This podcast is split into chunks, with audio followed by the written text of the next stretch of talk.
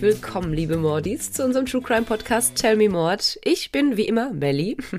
Und ich bin Fuxi. Willkommen zu unserer E-Folge und es ist wieder mal eine Premiere in diesem Podcast. Wobei nicht ganz. Ende der letzten Runde haben wir das schon mal angeteased und bei einem Buchstaben sogar einmal durchgezogen, aber das ist jetzt tatsächlich das erste Mal in dieser Alphabetrunde. Genau, nämlich ist der heutige Fall nicht unter einem Überthema, sondern es ist der Name des Täters. Hm. Und es ist, glaube ich, einer der bekanntesten und berühmtesten Täter überhaupt. Und es werden bestimmt einige den Namen schon mal gehört haben. Aber Fuxi, erzähl mal. Genau, nämlich stelle ich euch heute E wie Ed Kemper vor. Wie du schon gesagt hast, Melly, ich frage mich tatsächlich, ob es draußen überhaupt irgendwelche True Crime Fans gibt, die Ed Kemper nicht kennen. Ich glaube, spätestens nach Mindhunter kennt jeder Ed Kemper. Und wer Mindhunter noch nicht gesehen hat, das ist auf jeden Fall ein Must-See und definitiv ein Tipp von uns am Ende. Definitiv. Und ich glaube, man zählt ihn auch zu den Heavy-Hittern, oder? Ja, eindeutig. Ich glaube, ich kann von Anfang an mal zusammenfassen. Also zum Beispiel hat mein Freund mich gefragt, welchen nächsten Fall ich recherchiere. Und ich habe gesagt, und ich denke, so kann man es sehr gut zusammenfassen, Ed Kemper hat seine Mutter getötet, ihren Kopf abgetrennt und mit ihm Sex gehabt. Ja, ich glaube, das trifft auf jeden Fall genau auf Ed zu. Aber nicht nur das hat er gemacht, sondern auch ein paar andere Taten begangen. Und ich glaube, darüber wirst du uns heute und wie ich jetzt auch anteasen darf, à la Melly-Manier, es wird eine Doppelfolge, also werden wir in zwei Folgen über Ed sprechen. Ganz genau. Nämlich hat er neben seiner Mutter noch neun weitere Menschen ermordet. Mhm. Aber er ist nicht nur durch diese nekrophile Neigung oder diesen nekrophilen Akt bekannt geworden, sondern er hat auch dem FBI mit seinen Selbstanalysen geholfen, ein Profiling-System für Serienmörder auf die Beine zu stellen. Die Interviews für dieses Programm führten die FBI-Agenten Robert Ressler und John Douglas. Das sind auch so die zwei Hauptcharaktere in Mindhunter. Mhm. Also nochmal, falls ihr die Netflix-Serie nicht geschaut habt, müsst ihr es auf jeden Fall noch machen. Wir haben da auch schon mal Bezug zu genommen in unserer B-Folge in Bezug auf BTK. Ja, das stimmt.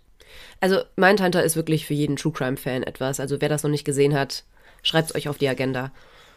Und Criminal Minds immer noch sagen, da behandeln die auch, ich glaube, nicht reale Fälle, aber in ihren Analysen verbinden die das immer mit echten Serienkillern und sagen, ja, so wie bei XY oder wie bei dem und damals bei dem. Und ja, also es ist echt interessant und man lernt dazu. Ach, und es ist endlich passiert, Melly. Oh Gott, was? Mein Freund guckt manchmal einfach so mit, wenn ich das schaue. Und er hat einfach zu mir gesagt, irgendwie ist Criminal Minds eine ganz coole Serie. Hat er einfach so gesagt. Und ich dachte, ich höre nicht richtig. Da kriege ich meinen definitiv noch lange nicht dazu. Definitiv nein.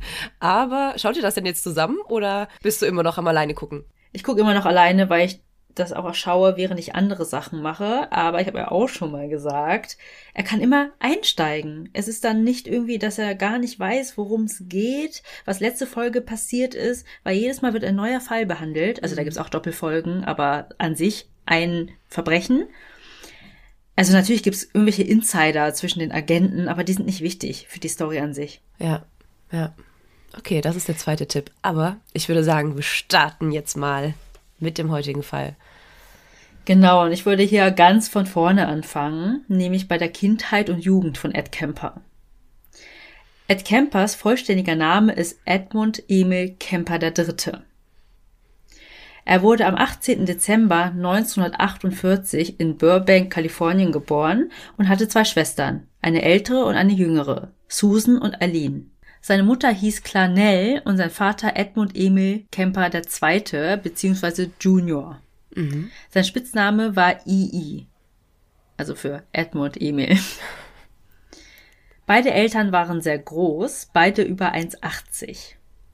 Deswegen ist es auch nicht verwunderlich, dass Ed später 2,6 Meter sechs groß wurde. Stimmt, bei Mindhunter sah der auch so riesig aus. Ganz genau, nämlich wog er zudem auch noch 130 Kilo, was Wow. ihn insgesamt zu einem Berg von einem Mann machte. Mhm. Da kriegst du ja auch so schon Angst vor. Ja, es gibt auch so witzige Fotos, vielleicht kann ich auch eins davon hochstellen. Da legen ihm Polizisten die Handschellen an Und wenn man nicht weiß, dass diese Polizisten normal groß sind, würde man irgendwie denken, das sind so kleine Spielfiguren oder so. das sieht schon ein bisschen witzig aus. II, also der Vater, arbeitete als Elektriker. Vorher diente er als Soldat im Zweiten Weltkrieg. Nach Ende des Krieges blieb er zunächst im Militärdienst und war dort auch an Atomwaffentests beteiligt. Für Ed war sein Vater sowas wie ein Held. Clanell hingegen machte sich über den Job des Vaters als Elektriker lustig. Sie sagte, es wäre unter ihrer Würde. Was? Und warum hat sie ihn dann geheiratet? Vorher war er ja nicht Elektriker. Ach so, und jetzt ist es ein Downgrade für sie. Ja.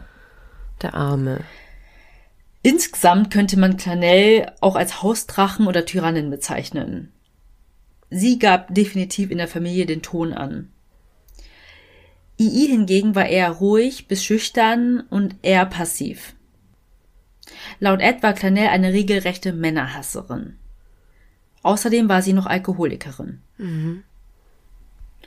Ed hatte keine gute Beziehung zu seiner Mutter. Sie demütigte ihn und zeigte ihm keinerlei Zuneigung. Sie begründete es damit, dass sie ihn nicht verhätscheln wollte. Sie wollte aus ihm einen richtigen Mann machen und hatte Angst davor, dass er schwul werden würde, wenn man nicht hart genug zu ihm ist. Was? Das kennt man normalerweise aus der Erziehung, so aus dem, ich weiß nicht, in der Zeit zum Zweiten Weltkrieg. Je härter man zu den Kindern ist, desto mehr wird aus ihnen später. Ja, oder dass es vom Vater kommt. Ja, vor allem nicht von das. der Mutter. Mhm. Ed selbst vermutete später, dass sie ihn so behandelte, weil er sie an seinen Vater erinnerte. Ja, es kommt ja immer irgendwo her. Aber tatsächlich behandelte sie seine beiden Schwestern sehr liebevoll. Es waren ja Mädchen. Mhm. Seine Schwestern, Suzanne und Aline, beschrieben die Mutter im Nachhinein als gute und fürsorgliche Mutter. Also wurden sie wirklich ganz anders von ihr behandelt als Ed. Ed hatte in der Schule keine guten Noten. Heute wissen wir, dass es nicht an fehlender Intelligenz lag. Er hatte nämlich nachweislich ein IQ von 145.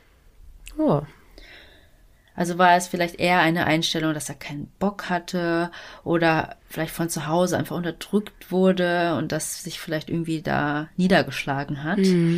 Aber auf jeden Fall war er kein guter Schüler.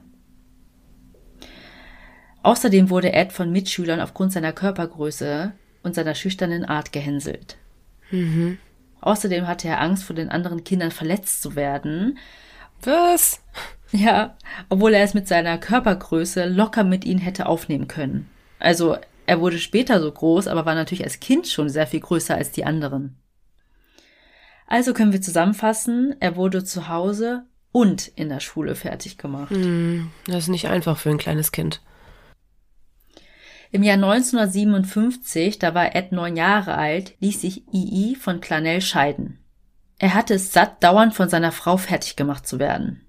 Und da gibt es auch ein Zitat des Vaters, nämlich sagte er, Militäreinsätze und Atombombentests waren nichts im Vergleich zum Zusammenleben mit dieser Frau. Und ich finde das schon sehr, sehr hart. Das ist richtig hart. Stell dir mal vor, das sagt jemand nach, nach der Scheidung. Das hätte Dan Broderick zu Betty sagen können. Ja, dann ist doch besser zu hören, man hätte sich auseinandergelebt. Nach der Scheidung vom Vater zog die Familie Kemper dann nach Helena in Montana. Einige Quellen sagen, sie fing hier an zu trinken, andere Quellen sagen, sie trank schon vorher. Aber wie auch immer, sie war Alkoholikerin. Zu diesem Zeitpunkt fing Clanell auch an, den kleinen Ed in einem kleinen, dunklen und kalten Keller schlafen zu lassen, während der Rest der Familie oben im Haus war. Ach, stimmt. Sie hatte nämlich Angst vor ihm und glaubte, dass Ed sie und die Schwestern angreifen würde, wenn sie schliefen. Und hatte sie dafür irgendeine Begründung? Also hat Ed irgendwas gemacht, weshalb sie Angst haben hätte können? Sie fand einfach, dass er sich sehr merkwürdig verhält. Zum Beispiel hatte er auch die Köpfe von den Puppen seiner Schwester abgerissen. Ja gut, aber glaube, das machen so viele kleine Jungs. Ja, und generell war er wohl sehr merkwürdig, immer so verschlossen. Manchmal starrte er auch einfach nur so, dazu kommen wir aber gleich noch. Und auch noch so andere Aktionen, die er gerissen hat. Ja, und anstatt mit seinem Sohn sich Hilfe zu suchen, wird er einfach in den Keller gesperrt. Ja, genau das wurde auch sehr oft in vielen Quellen kritisiert, dass man sich heute irgendwie Hilfe holen würde. Und damals wurde das Kind irgendwie weggesperrt. Ja. Oder zu den Großeltern gegeben oder ja. Ja. Ja, und dass Ed da immer jeden Abend in den Keller gehen musste, hat er als kleiner Junge natürlich nicht verstanden. Er beschrieb später in den Interviews, dass es für ihn jedes Mal so war, als ob die anderen im Himmel waren und er jeden Abend in die Hölle herabsteigen musste. Och man. Und Ed hasste seine Mutter. Er fing an, sich vorzustellen, wie er auf sie einschlug und sie tötete. Und an dieser Stelle möchte ich mal einen kleinen Ausschnitt aus einem Interview einspielen, wo er beschreibt, warum und wie sehr er sie hasste. My mother was a, a sick, angry, hungry, and, very sad woman. I hated her, but I wanted to love my mother. And I watched the alcohol increase. I watched her social life drop off. I watched her get bizarre.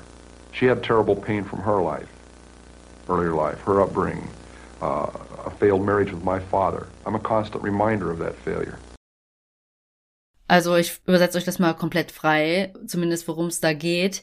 Nämlich hasste er seine Mutter aufgrund ihrer Art. Sie war eine wütende, zornige, frustrierte Frau. Da merkt man auch ein bisschen direkt seine Analyse. Ja. Wie er sagt, ja, sie ist wahrscheinlich auch so aufgewachsen, deswegen ist sie so Genau das dachte ich auch. Er war so krass analytisch. Also klar, wenn man jetzt so Jahre später, wenn ich, weiß ich nicht, über meine Kindheit drüber nachdenke und über meine Mutter, dann fällt mir bestimmt auch irgendwas ein, was in ihrer Kindheit vielleicht auch schon passiert ist. Aber er erzählt das so total trocken, als wäre er derjenige, der seine Mutter zu analysieren hat und nicht als wäre er derjenige, der zu analysieren ist. Also man merkt auch, dass er echt einen Drang dazu hat, gehört zu werden. Dass man so seine Meinung hört. Ja, definitiv, dass er nicht seine Geschichte erzählt und ein Psychiater dann sagt, aha, daraus schieße ich jetzt folgende Schlüsse, sondern er schon sagt, hier, ich habe das und das gemacht, weil ich die und die Probleme hatte. Meine Mutter war so und so, ich hasste sie, gleichzeitig habe ich versucht, sie zu lieben. Sie war ja meine Mutter. Und sie ist so aufgewachsen, deswegen war sie so, wie sie war. Und ja, das ist schon sehr interessant, auf jeden Fall. Und er fing, wie ich ja schon erzählt hatte, schon in sehr jungen Jahren, so circa mit neun, zehn, an, sie zu hassen und diese Gewaltfantasien über sie zu haben. Naja, und wie es ausgeht, habe ich eigentlich auch schon am Anfang gespoilert. Aber wartet erst mal ab. Mit seinen Schwestern verstand er sich gut.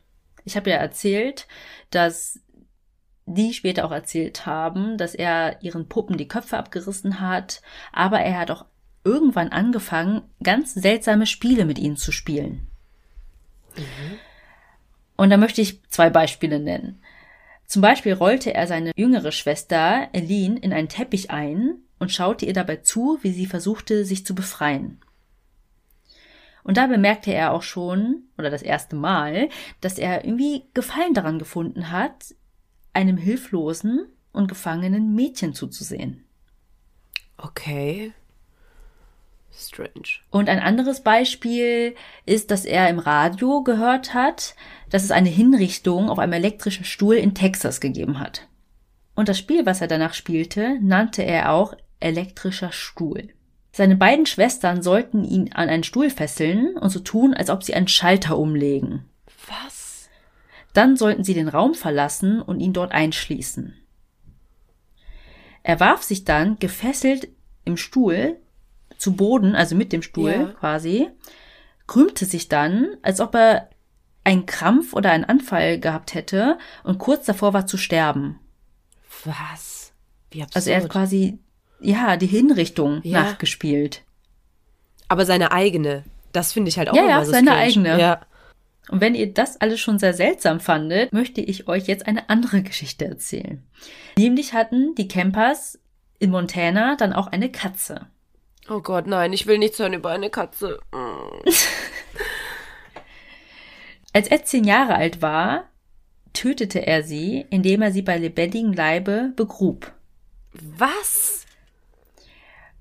Er schaute ihr dabei zu, wie sie erstickte, dann grub er sie wieder aus und schnitt ihr mit einem Messer den Kopf ab. Nein. Und wie alt war er da? Zehn. Nein.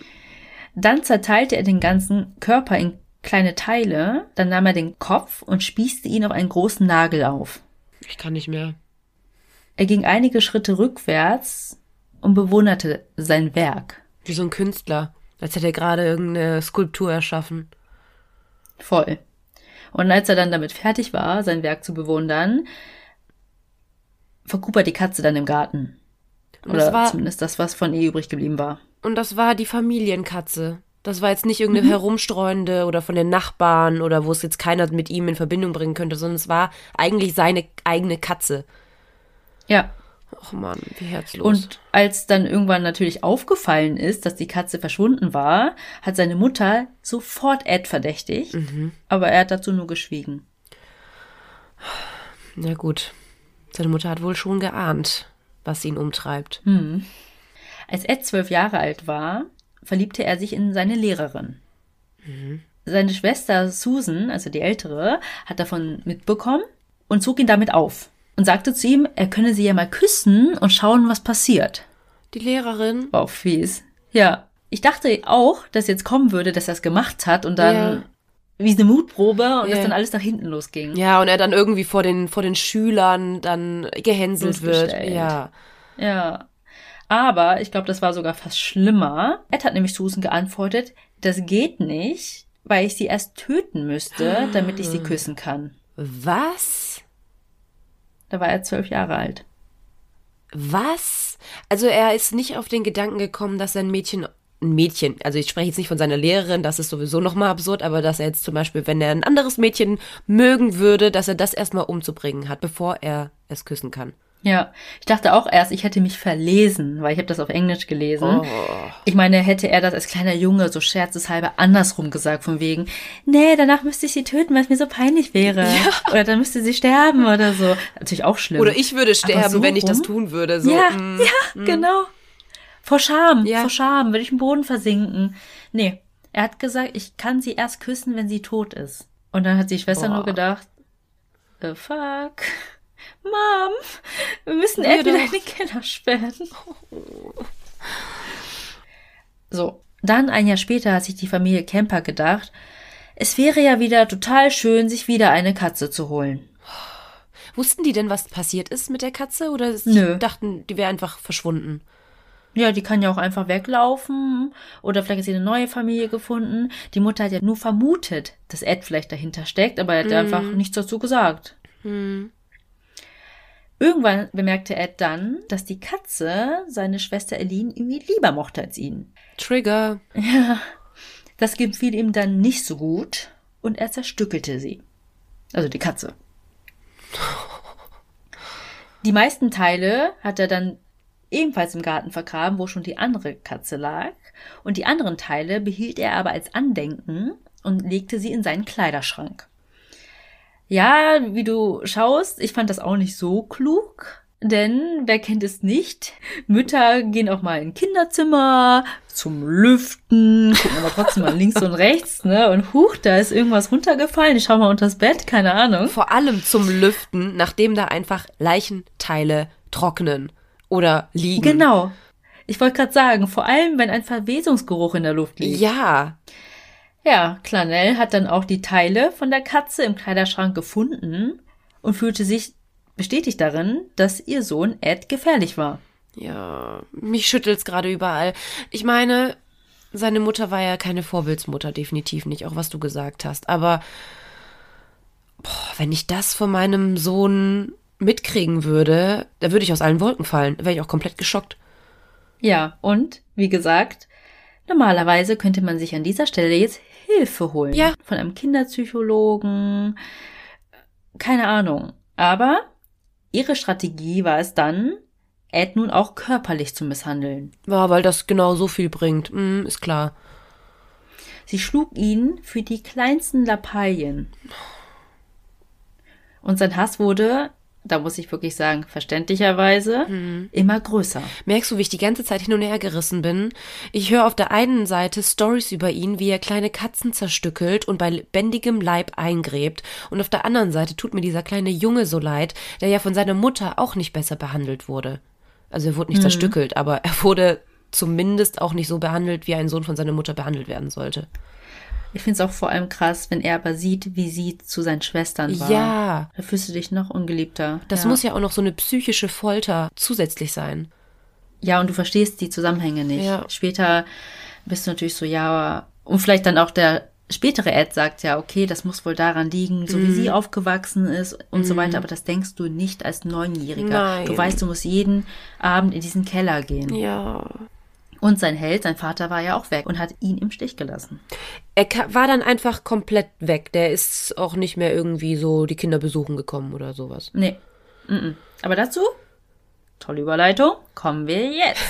Weil irgendwann hat auch Ed es nicht mehr ertragen und ist dann mit 15, das war im Jahr 1963, von zu Hause ausgerissen. Er ist dann mit Bussen und per Anhalter nach Nuys in Kalifornien gefahren, wo sein Vater mittlerweile lebte. Also er wusste, wo sein Vater lebt, aber es war jetzt nicht so, dass er die jetzt irgendwie ständig besucht hat. Ja. II hatte wieder geheiratet und seine Frau brachte einen Sohn mit in die Ehe. Also hatte Ed einen Stiefbruder. II war völlig überrumpelt davon, dass Ed da war, aber er nahm ihn trotzdem bei sich auf. Weil ich habe ja schon gesagt, dass er ihn ja irgendwo im Stich gelassen hat, vor allem dann bei der Mutter gelassen hat und hat sich einfach schuldig gefühlt. Und jetzt hatte er so seine neue Familie, heile Welt und Ja. wollte ihm dann irgendwie helfen. Es war ja auch sein Sohn, ne? Ja, klar. Und aufgrund dieser Konstellation mit der tollen neuen Familie verstand sich Ed auch nicht so gut mit seinem Stiefbruder. Also hat auch ein bisschen Neid einfach mitgespielt. Ja, ist irgendwo auch verständlich. Und oft war es dann so, dass Ed manchmal einfach nur da saß und seine Stiefmutter und sein Stiefbruder einfach nur anstarrte. Oh Gott. Ich finde das so gruselig. Und die beiden hatten auch Angst davor. Ja. Und dann gab es eine Situation, da ist die Stiefmutter gerade aus der Dusche gekommen, also nackt, und Ed stand einfach nur im Flur und starrte ihr auf die nackte Brust. Sie wollte dann an ihm vorbeigehen. Er hat sie aber nicht vorbeigelassen. Oh, wie unangenehm. Wie unangenehm. Oh Gott. Sie hat ihn dann zur Seite gestoßen und er ist ihr dann bis zur Schlafzimmertür gefolgt. Mit diesem Was? Blick. So richtig provokativ. Und etwa auch zu diesem Zeitpunkt, sagt Ed, fing er dann noch an, sexuelle Gewaltfantasien zu entwickeln. Also nicht nur diese Gewaltfantasien an sich, die er dann bei der Katze ausgelebt hat, oder die Gewaltfantasien über seine Mutter, dass er sie schlagen wollte und Ja. so, sondern jetzt auch sexuelle Gewaltfantasien. Das hat ja auch so ein bisschen schon eingeleitet, als er gesagt hat, dass er das Mädchen nur küssen könne, wenn es tot ist. Die Lehrerin. Sorry. Ja, und nach dieser Aktion fühlte sich die Stiefmutter auch nicht mehr sicher in ihrem eigenen Zuhause. Ja. und stellte dann II ein Ultimatum. Entweder dein Sohn zieht aus oder ich pack meine Sachen und wir gehen, also sie und ihr Sohn. Ja. Und jetzt steckte II natürlich in einer Zwickmühle. Er wollte Ed nicht schon wieder im Stich lassen und er gab sich auch ein bisschen eine Teilschuld daran, was aus Ed geworden ist, weil er ihn ja alleine bei Clanel gelassen hatte. Und er hätte quasi nur sich selbst gerettet. Mhm. Dennoch entschied er sich gegen Ed und für seine neue Familie. Aber damit Ed nicht wieder zurück zu seiner Mutter musste, bat II seine eigenen Eltern, also quasi Eds Großeltern, darum, ihn aufzunehmen. Das taten seine Eltern dann auch. Sein Vater war Edmund Emil Kemper I., also Senior quasi, und seine Ehefrau Maud Mathilda. Sein Großvater war schon 72 Jahre alt und seine Großmutter 67 Jahre alt. Die beiden lebten auf einer Ranch in North Fork, Kalifornien. Ed war immer noch 15 Jahre alt, als er zu seinen Großeltern gezogen ist. Heißt, er war nur eine sehr kurze Zeit bei seinem Vater. Mhm. Seine Großmutter Maud redete ununterbrochen schlecht über Clanel. Was Ed natürlich total gefiel. Mhm. Ich wollte gerade sagen, das hört sich ja erstmal gut an. Sie und Ed hatten ja dann einen gemeinsamen Feind. Ja. Aber. Aber, immer kommt ein Aber, war sie ebenfalls wie seine Mutter keine liebevolle Person. Mhm. Auch nicht ihm gegenüber. Ja, In Eds Augen war sie genauso eine Tyrannin, wie seine Mutter war. Och man. Sie behandelte seinen Großvater genauso respektlos, wie die Mutter den Vater behandelt hatte. Und das Martyrium ging für ihn weiter. Auf der anderen Seite war das Verhältnis mit seinem Großvater Edmund sehr gut. Sie machten gemeinsame Jagdausflüge, an die sich Ed gerne zurückerinnert hat. Aber sie schossen auch nur kleine Tiere, wie Kaninchen oder Eichhörnchen. Denn Maud verbot es komplett, dass Ed Vögel abschießt. Okay. Und ich muss auch sagen, es ist auch vernünftig, weil wenn du einen Vogel abschießen willst, musst du ja Hochschießen. in die Luft zielen. Ja. Ja, und das ist dann doch, ja, kann was passieren. Ja, ich habe das mal gehört, dass gerade in so Kriegsgebieten, wenn so Soldaten die Luft schießen, das kennt man ja irgendwie auch aus so Dokumentationen, wenn irgendwelche Paraden sind. Und ähm, da hat einer berichtet, dass es sehr viele Tote gab bei so Paraden, wenn diese Patronen wieder auf den Boden aufgekommen sind, weil die fliegen ja sehr hoch und fallen dann ja aber auch sehr schnell sehr tief und kriegen dann durch diese Fallgeschwindigkeit halt so eine Geschwindigkeit, dass die halt damit auch ähm, wieder Leute verletzen können.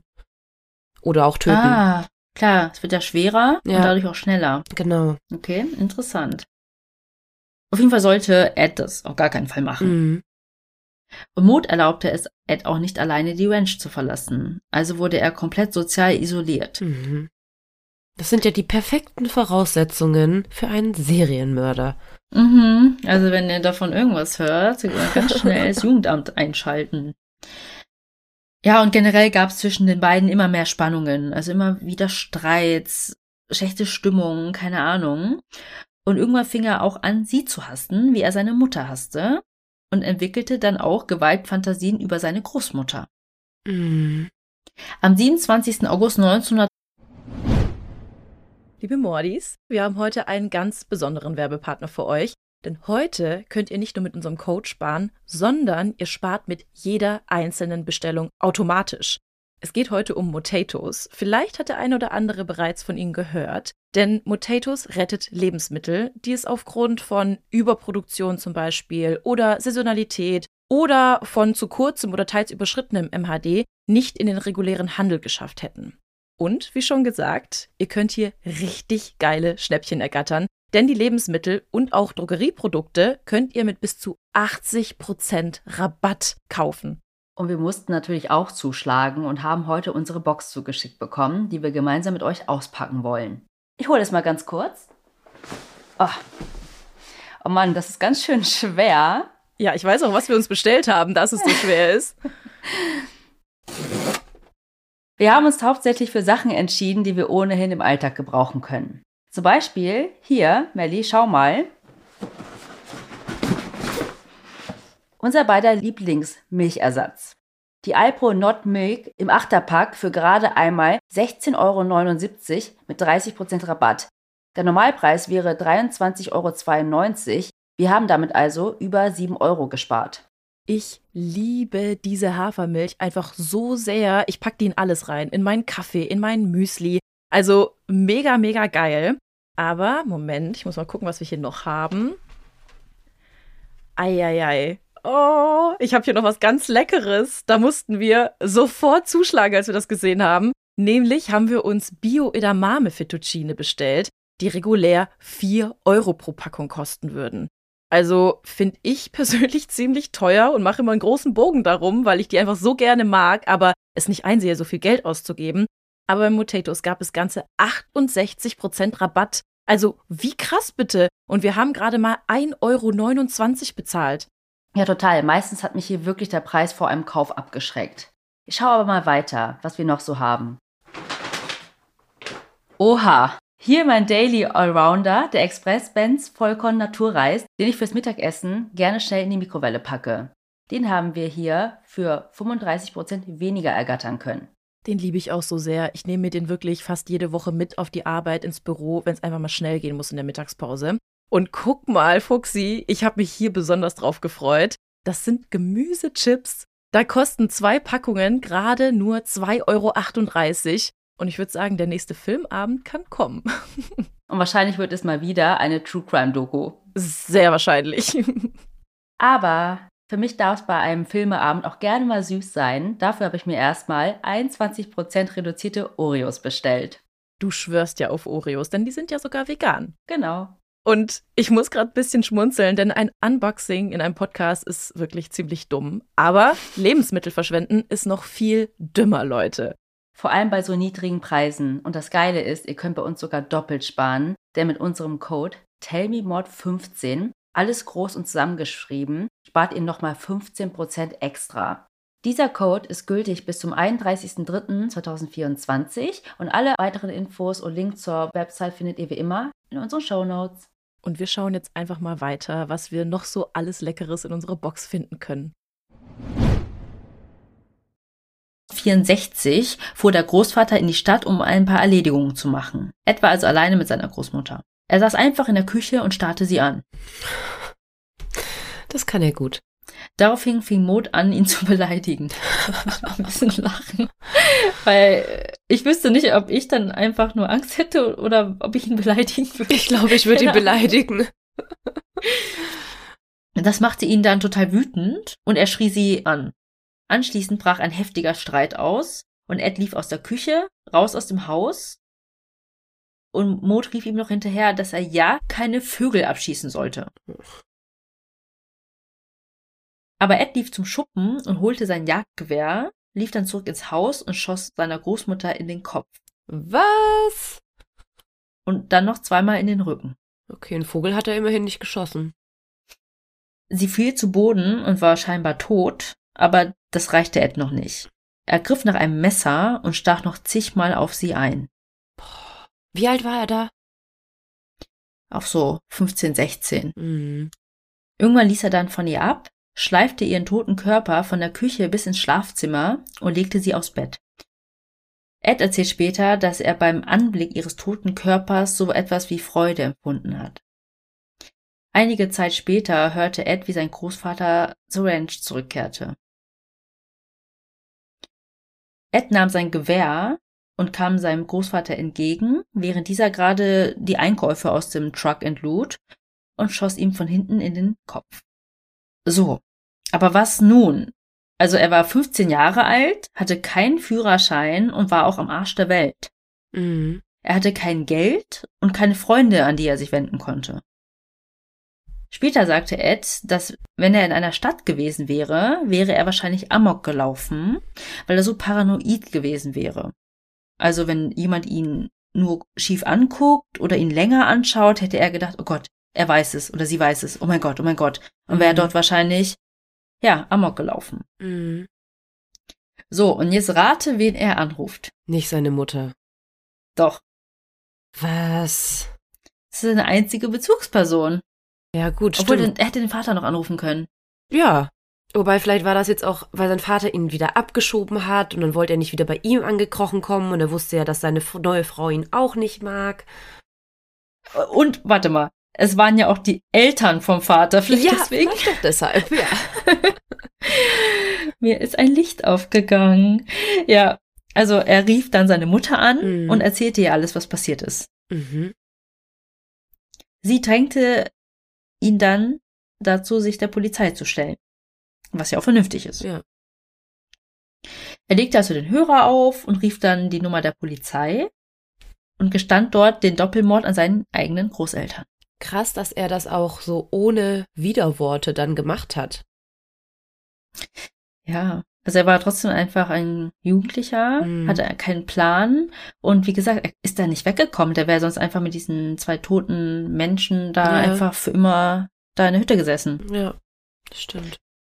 Die Polizei traf dann auch sofort ein und Ed saß einfach auf der Veranda, war sehr ruhig und freundlich. Mhm. Und als die Polizei ihn dann gefragt hat, warum er seine Großmutter umgebracht hat, hat Ed geantwortet, ich wollte wissen, wie es sich anfühlt, Oma umzubringen.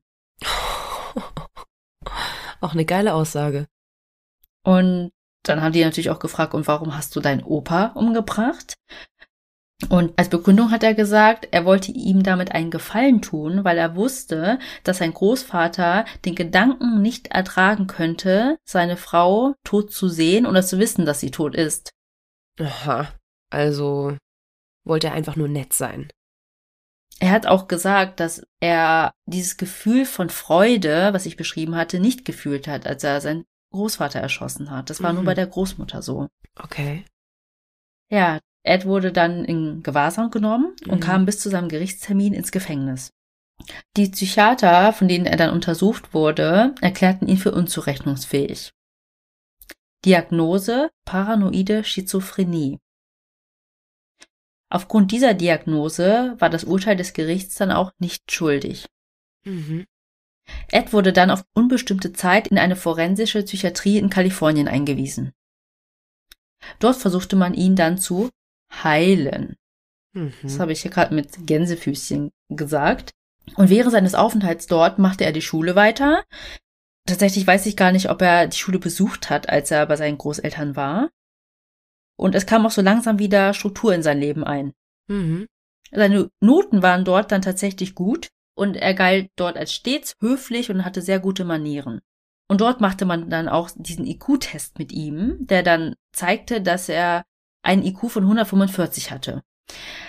Aber dieses Ergebnis hatte für die Experten nicht so richtig zu der Diagnose bei der Verurteilung gepasst, Mhm. weil er nämlich sehr geordnete Gedanken hatte. Und das ist eigentlich bei Leuten mit paranoider Schizophrenie nicht so.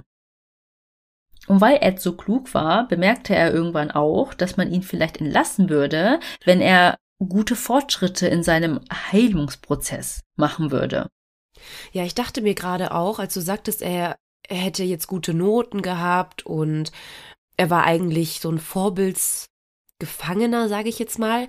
Vielleicht auch deshalb, weil sich endlich jemand wirklich um ihn gekümmert hat und ihm zugehört hat und ihm Aufmerksamkeit geschenkt hat und nicht so wie bei seiner Mutter, wo halt nur die Schwestern im Mittelpunkt standen. Ja. Also fing er dann an zu kooperieren, beziehungsweise die Ärzte zu manipulieren. Aha. Also er versteckte einfach seine sexuellen Gewaltfantasien und sagte und antwortete einfach, was die Ärzte von ihm hören wollten. Mhm. Ja, so einfach kann's gehen. Ja, und wie du schon gesagt hast, er war einfach dann auch sowas wie der Vorzeigehäftling dort. Ne? Ja, ja, und das hat ihm bestimmt gefallen. Ja, und irgendwann kamen die Ärzte dann auch auf die Idee, dass man ihm ja eine Aufgabe und irgendwie Verantwortung geben könnte, um ihn einfach weiter zu unterstützen. Mhm. Ist ja nicht ganz falsch. Also bekam er dort in der Klinik administrative Aufgaben, weil zum Beispiel sollte er Patientenakten, Fragebögen, Interviewtranskripte von, weiß ich nicht, Büro A zu Büro B bringen und war auch so ein bisschen sowas wie die interne Hauspost, wenn man das so sagen kann. Ja. Und er durfte natürlich nicht in die Akten schauen oder sich die Interviewtranskripte durchlesen, aber hat es trotzdem getan. Mhm. Was sonst? Und so konnte er die Fragen der Psychologen studieren und hat sich auch Berichte durchgelesen und hat dann auch immer die Anmerkungen der Ärzte gelesen. Oh, Also, ja. Was gut war, was schlecht war und oh nee, hier müssen wir aufpassen, er hat das und das gesagt, das wird, würde Ja. heißen, er wird rückfällig und so weiter. Das hat er sich alles durchgelesen. Da hätte man sich doch auch mal ein bisschen vorher Gedanken machen können, was da so ein überdurchschnittlich intelligenter, kriminell straffälliger Jugendlicher damit anstellen könnte. Ja. Ich weiß nicht, ob ich so weit gedacht hätte, muss ich zugeben. Die dachten sich wahrscheinlich, ja cool, er gliedert sich total ein, er unterstützt uns. Wahrscheinlich hat er auch gar kein Geld dafür bekommen, ne? Ja, Er hat es ja einfach gemacht. ja, ja, Ja. Man ist ja auch auf Rehabilitation aus, auch in solchen forensischen Kliniken definitiv. Und man will ja auch, dass die Patienten, wenn alles gut läuft, irgendwann auch tatsächlich rauskommen könnten. Und vielleicht haben sie diese Hoffnung ja auch bei Ed gehabt. Mhm. Ja. Und tatsächlich hat er seinen Job so gut gemacht, dass er dann irgendwann noch mehr Verantwortung übernehmen sollte und dann auch bei Befragungen von anderen Insassen wirklich teilnehmen durfte. Was? Ich finde das so krass im Nachhinein. Also in diesen Gesprächen erfuhr er von allen möglichen Details von den Verbrechen von Sexualstraftätern. Ja. Und du musst dir auch überlegen, etwa da er 16 Jahre alt oder 17, so im Dreh, und hatte keinerlei sexuellen Erfahrungen. Mhm. Man sagt sogar, dass er nicht mal aufgeklärt wurde. Heißt, er lernte dort erst Mhm. alles darüber kennen. Mhm. Und aus diesen Gesprächen lernte er Details wie zum Beispiel, dass die Täter ihre Vergewaltigungsopfer getötet haben, weil sie sonst Zeugen zurückgelassen hätten. Mhm. Dieses typische, wenn dich jemand entführt und keine Maske trägt, Mhm. kannst du davon ausgehen, dass er dich umbringt, weil du weißt, wie er aussieht. Ja, das hat sich Ed natürlich alles schön gemerkt.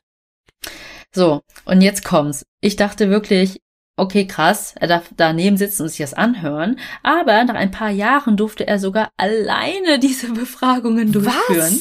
Was? ja. Okay, jetzt wird's wild. Also, alles schön und gut. Auch, dass er da dabei sitzen darf. Okay, kann man alles noch irgendwo akzeptieren. Aber mit welcher Expertise soll er denn diese Gespräche führen? Was ist denn das bitte für ein Bullshit?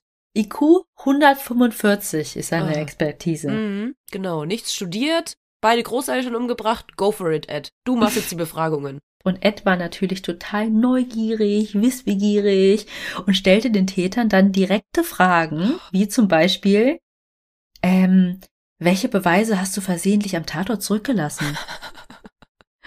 Oder wen hast du denn umgebracht, weswegen die Polizei sofort dich verdächtigt hat? Was war deine Verbindung zu dem Opfer? Solche uh, Sachen uh. sind ja interessant. Warum bist du hier eingesperrt?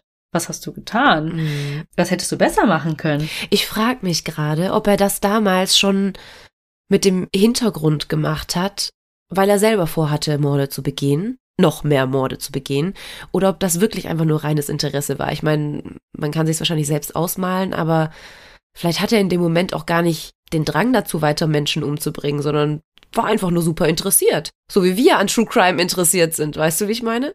Ja, also man könnte ja auch denken, dass wir so drauf wären. nee, aber ich glaube tatsächlich, also er hat auf jeden Fall diese Gewaltfantasien gehabt gegenüber den Frauen in seinem Leben, die er hasste. Mhm. Aber es kam ja nicht zur Umsetzung. Ich meine, wir haben ja schon gesagt, er hat noch andere Taten begangen. Aber weswegen er sie begangen hat, wird er später noch erklären. Aber ich glaube nicht, zumindest habe ich das nicht irgendwie rausgehört aus den Interviews, dass er da schon in dem Alter dachte, ich sammle diese Informationen, um das zu tun. Mhm. Jetzt im mhm. Nachhinein denkt man natürlich, oh mein Gott, so viele Red Flags. Ja. Ist ja immer so. Aber auch wirklich dämlich von den Ärzten, dass sie ihm da einfach freie Hand ließen. Hm. Ja, und einige Jahre später, an seinem 21. Geburtstag 1969, entließ man ihn auf Bewährung. Mhm. Also nach sechs Jahren konnte er die Klinik verlassen und war volljährig. Mhm. Aber eine Voraussetzung für sowas ist, dass er einen festen Wohnsitz brauchte. Er war zwar volljährig, wie ich gerade schon gesagt habe, aber er hat ja die letzten sechs Jahre dort in der Anstalt verbracht und hat ja natürlich auch keine Ahnung jetzt mit Job und Geld und Wohnung ja. und hast du nicht gesehen. Und ich möchte jetzt mal ganz frei rausraten, wer seine erste Ansprechperson ist. Naja, was heißt Ansprechperson? Ich glaube nicht, dass man sich das aussuchen darf, mhm. aber die forensische Klinik hat den Behörden dringend davon abgeraten, dass Ed auf gar keinen Fall wieder zu seiner Mutter durfte. Mhm. Und sein Vater wollte ihn natürlich auch nicht aufnehmen, nachdem er seine Eltern umgebracht hat. Ja, auch verständlich. Und seine Schwestern lehnten das auch ab. Also es wollte tatsächlich, da tat mir wieder leid, niemand was mit ihm zu tun haben. Mm. Und dann hat man überlegt, hm, was ist mit einer Resozialisierungseinrichtung? Aber da gab es keinen freien Platz. Ja. Also hatte er nur zwei Möglichkeiten. Zu seiner Mutter oder wieder zurück ins Gefängnis. Und tatsächlich wurde dann die Mutter gefragt und sie willigte ein. Also das ist ja auch nochmal krass. Es ist nicht so, dass ihr Ed wieder aufgedrückt wurde, ja. sondern sie wurde gefragt und sie hat sich bereit erklärt, ihn wieder aufzunehmen. Es sind ja ein paar Jahre vergangen und in der Zwischenzeit hatte Clanell zweimal geheiratet und war auch zweimal geschieden. Sie hieß jetzt nicht mehr Clanell Camper, sondern Clanell Strandberg. Und zum Glück muss man hier jetzt sagen, hat sie auch keine weiteren Söhne bekommen. Mhm. Also auch keine Töchter. Aber Söhne wäre ja schlimmer gewesen. Und sie wohnte auch nicht mehr in Montana, sondern mittlerweile in Santa Cruz, Kalifornien. Dort arbeitete sie in der Verwaltung einer Universität. In den ersten Wochen nach Eds Einzug sind die beiden wohl sehr gut miteinander ausgekommen. Ed schrieb sich am College ein und das war auch einer seiner Bewährungsauflagen. Und sie lebten beide zusammen und es, weiß nicht, lief. Sie hatten ja genug physischen Abstand voneinander und sind dann einfach sowas wie Mitbewohner geworden. Aber nach einer gewissen Zeit kam es dann zu der alten Dynamik wie damals. Er sagte selbst über die Zeit mit seiner Mutter dann, meine Mutter und ich lieferten uns furchtbare Kämpfe. Es war wirklich schrecklich, gewalttätig und böse. Ich habe mit niemandem sonst jemals so grausame verbale Auseinandersetzungen gehabt. Mit einem Mann hätte ich mich geprügelt, aber es war meine Mutter. Mhm. Und seine Gewaltfantasien wurden immer stärker, und er stellte sich wieder vor, wie er sie umbringen würde. So, aber ich möchte euch nochmal ganz kurz zurückholen. Ich hatte ja am Anfang erzählt, dass Ed insgesamt zehn Menschen ermordet hatte. Nach seinen Großeltern, das sind ja zwei, und seiner Mutter, das ich ja auch schon gespoilert habe, wären da ja noch sieben weitere Menschen. Mhm. Denn Ed wohnte ja jetzt wieder mit seiner Mutter zusammen und er hätte sie jetzt eher einfach umbringen können. Mhm. Aber das tat er nicht und dazu kommen wir jetzt. Ed war ja am College eingeschrieben und wollte seinen Abschluss machen und sein Traumberuf war es, Polizist zu werden. Nicht dein Ernst. Geil. Passt super. Er sagte, es war sein Wunsch, weil er Polizeibeamte und ihre Autorität respektierte und er auch wieder die Struktur wieder haben wollte, wie in der Klinik. Mhm. Und er wollte auch für Recht und Ordnung sorgen, weil nach den sechs Jahren in dieser Anstalt, als er rauskam, war auch Hippie-Zeit und so. Es war alles für ihn so, wow, was geht ab? Keine Ahnung, ich kenne Mhm. diese Welt nicht mehr. Und deswegen hat er einfach gedacht, das ist mein Traumberuf. Mhm. Also arbeitete er hart für das College und bewarb sich dann bei der Polizeiakademie. Doch er wurde abgelehnt. Sein erster Gedanke war natürlich, und vielleicht auch deiner, Melly, und meiner, dass es vielleicht an seiner Vorstrafe lag. Ja. Aber tatsächlich war das gar nicht der Grund, sondern er wurde aufgrund seiner Größe abgelehnt. Was? Ich hätte jetzt gedacht, dass die Größe ein Grund ist, weshalb man ihn sofort genommen hätte. Ja, aber tatsächlich gibt es da eine Mindestgrenze, aber auch eine Höchstgrenze und die war bei 1,95 Meter. Och nein. Und er war 2,6 Meter. Sechs. Och nein. Das ist doch nicht fair, jemanden aufgrund seiner Größe auszuschließen. Ja, ich kenne das auch aus anderen Berufen. Also ich glaube, bei der Polizei war das auch mal in Deutschland so. Jetzt ist es nicht mehr so, dass Frauen eine Mindestgröße haben Genau. mussten. Ich glaube, das Ja. wurde aufgehoben. Ja. Ich weiß, bei Flugbegleiterinnen müssen die auch eine Mindestgröße haben, um an die Fächer zu kommen. Ja, ja, klar. Macht Sinn. Mhm. Aber hier war es tatsächlich so, dass er zu groß war. Und das war halt nochmal krasser für Ed, weil er hätte vielleicht irgendwas tun können gegen schlechte Noten oder mit der Vorstrafe, Mhm. vielleicht irgendwelche Bewerbungsgespräche, nochmal irgendwelche Eignungstests, keine Ahnung. Aber du kannst nichts gegen deine Größe tun. Ja. Och Mann. Und deswegen war er am Boden zerstört. Das kann ich mir vorstellen. Er natürlich total frustriert, verließ dann das College, weil bringt ihm jetzt auch nichts mehr und fand dann einen Job im Straßenbau, also am Highway, weißt du, die dann da die Straßen neu Mhm. machen und so weiter. Und ein witziger Side-Fact, sein Großvater hatte den gleichen Job, bevor er in den Ruhestand gegangen ist. Der Großvater, den er umgebracht hat. Mhm. Und nach Feierabend ging er häufig in eine Bar namens Jury Room, in der sich viele Polizisten auf ein Feierabendbier trafen. Die Bar lag nämlich gegenüber vom Gericht in Santa Cruz. Ed freundete sich da mit den Polizisten an und fragte sie über ihren Berufsalltag aus, weil ihm selbst wurde er ja verwehrt. Mhm. Und die Polizisten mochten es auch, sich mit ihm zu unterhalten und er bekam dort den Spitznamen Big Ed. Oh, passend. Warum? Ja. Also Ed verhielt sich gut, hat alle seine Bewährungsauflagen erfüllt, ja, bis auf das mit dem College. Ich weiß nicht, wie eng die das dann noch gesehen haben, ne? Aber ich denke mir auch so, die Mhm. können ja nicht voraussetzen, dass er aufs College geht, wenn er vielleicht nicht die Noten dafür hat. Ich meine, hatte er, aber manche packen's College, manche nicht. Ja, aber er sollte seine akademische Laufbahn halt irgendwie weiterführen. Ja, Ein geregeltes Leben zurückkehren. ja, ja. ja. Ja, und er verhielt sich so gut, dass der Bewährungshelfer entschied, dass er nun bei seiner Mutter ausziehen und sich eine eigene Wohnung nehmen könnte. Mhm. Und das tat er dann auch. Er gründete mit einem Freund eine WG in Alameda. Der Ort liegt etwa anderthalb Stunden nördlich von Santa Cruz. Von den Mitbewohnern weiß man aber nichts. Also wer war das? Wie hieß er? Ne? Mhm. Nun endlich frei und unabhängig lernte er tatsächlich seine erste Freundin kennen. Aha. Sie war eine 16-jährige Schülerin. Wie alt war er zu dem Zeitpunkt? Mit 21 wurde er entlassen. Also Anfang 20. Okay, also schon ein kleiner Altersunterschied. Ja, schon. Ich weiß gar nicht, ob das da irgendwie illegal war oder so, aber auf jeden Fall war sie eine Schülerin und er war Anfang 20. Und auch hier ist der Name nicht bekannt, aber optisch entsprach sie genau seinem Typ. blond und zierlich.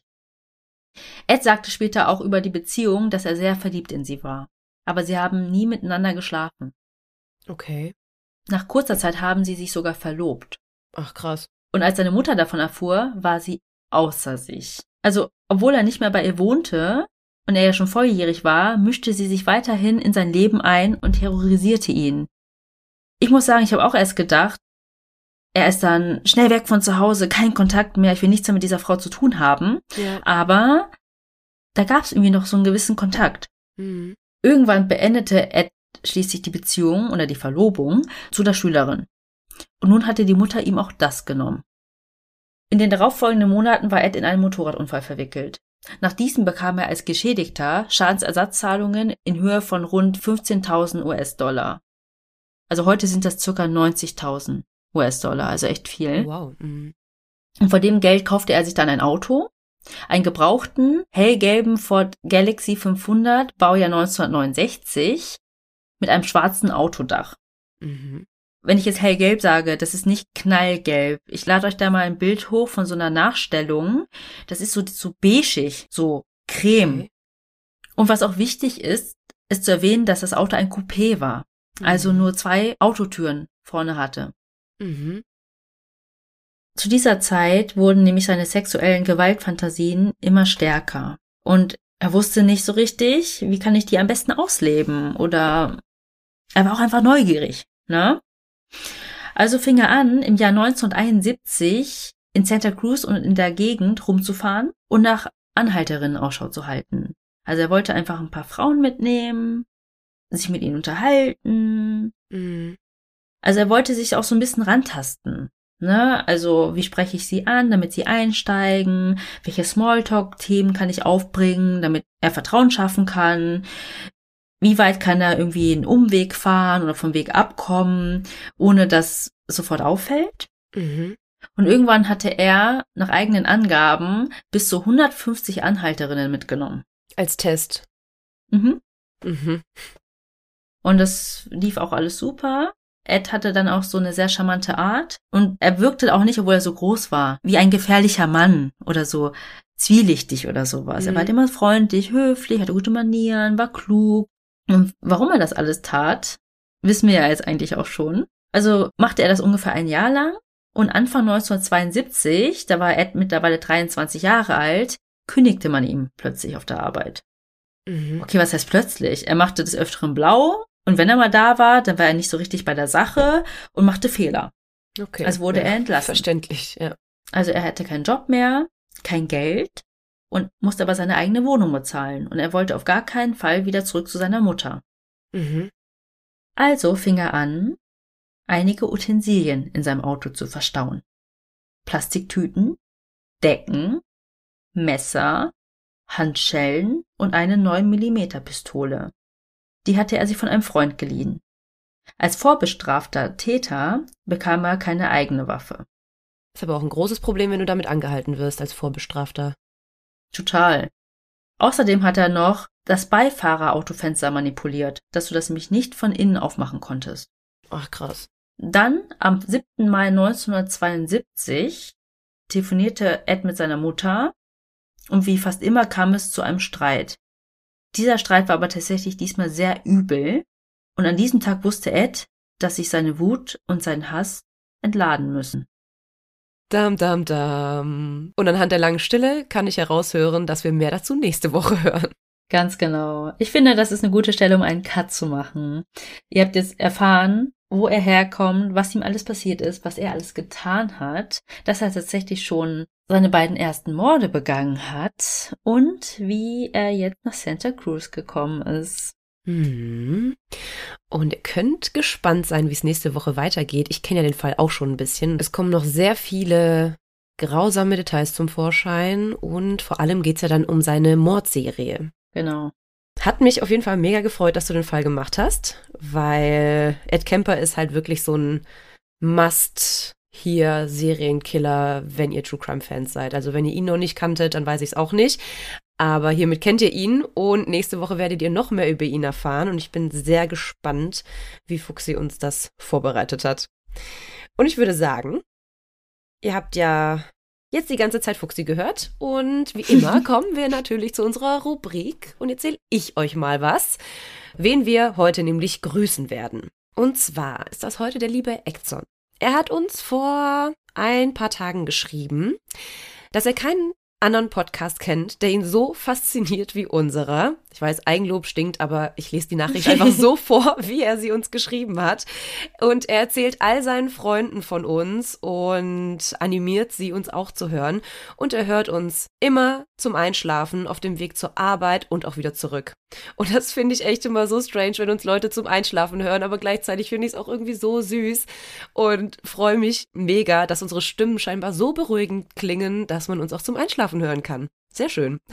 Ich fand besonders witzig an der Nachricht, er hat dich, Melly, mit LLY geschrieben ja. und als wir geantwortet haben, ist ihm das aufgefallen und hat sich total dafür entschuldigt. Aber ganz ehrlich, das war überhaupt nicht schlimm. Nein, überhaupt nicht. Also erstens, ich habe schon alle Schreibweisen von meinem Namen und von meinem Nachnamen gehört. Also da wundert mich gar nichts mehr, deswegen alles gut. Meinen Nachnamen will ich jetzt hier gar nicht ins Spiel bringen, weil den wird sowieso keiner aussprechen können. Exxon schreibt weiterhin, dass der Zodiac-Fall sein Favorit bisher ist. Und er sagt Danke, dass wir so eine gute Unterhaltung machen. Und es wäre ein Traum für ihn, wenn wir ihn mal grüßen würden. Und das tun wir jetzt hier mit Exxon. Du bist herzlich von uns gegrüßt und wir danken dir für deine Nachricht. Ach, und außerdem, bevor ich jetzt hier zum Ende komme, Exxon hat uns bewertet bei Spotify mit fünf Sternen. Also Leute, nehmt das als Anlass und bewertet uns jetzt hiermit auch. Er hat sogar gefragt, wie das geht. Ja. Ich muss auch sagen, man kommt nicht sofort drauf. Vielleicht deswegen eine kleine Erklärung. Wenn ihr gerade eine Folge hört oder fertig seid, dann müsst ihr noch mal rausgehen und dann auf unseren Namen klicken, Tell Me Mord. Mhm. Weil sonst seid ihr nur auf der Folge und dann seht ihr die Übersicht aller Folgen und dort könnt ihr uns bewerten. Ja, und da könnt ihr auch auf die Glocke klicken. Dann werdet ihr nämlich benachrichtigt, wenn wir eine neue Folge rausbringen. Also, damit ihr das auch nicht vergesst. Aber die meisten Mordis wissen ja, Donnerstag ist Tell Me More Tag und die hören sowieso schon automatisch rein. Genau, aber manchmal ist dann doch so schnell Freitag und man hat es irgendwie verpeilt. So ist es. Schadet auf jeden Fall nicht. Und wenn ihr auch Lust habt, uns zu schreiben oder uns auch zu bewerten, dann könnt ihr das gerne erstens über Instagram machen. Da heißen wir Tell Me More Podcast, so wie wir heißen. Und Fuxi hat euch ja gerade erklärt, wie ihr das bei Spotify machen könnt mit den Bewertungen, aber ihr dürft uns natürlich auch überall bewerten, wo ihr uns sonst auch hört. Also egal, ob es Apple Podcast ist oder Podimo oder weiß der Geier, was es noch so alles gibt und wo es uns zu hören gibt. Also ja, bewertet uns sehr gerne. Wir freuen uns riesig darüber. Wenn ihr uns irgendwie anders noch unterstützen möchtet, dann dürft ihr das gerne bei Kofi machen. Da könnt ihr uns ein kleines Trinkgeld und auch eine Nachricht da lassen. Da freuen wir uns auch riesig. Und wer kein Instagram hat und uns auch kein Trinkgeld geben möchte, um uns eine Nachricht zu schreiben, kann uns aber auch gerne eine E-Mail schreiben. Das geht an tellmemodpodcast at gmail.com. Da erreicht ihr uns und wir lesen auf jeden Fall alles. Sehr gut, da seid ihr bestens informiert. und jetzt sind wir am Ende der Folge und es bleibt uns nur noch zu sagen, was wir immer sagen. Wir hoffen, ihr habt Lust auf mehr bekommen. Oder Moormord und bis zur nächsten Woche mit E Teil 2. Tschüss.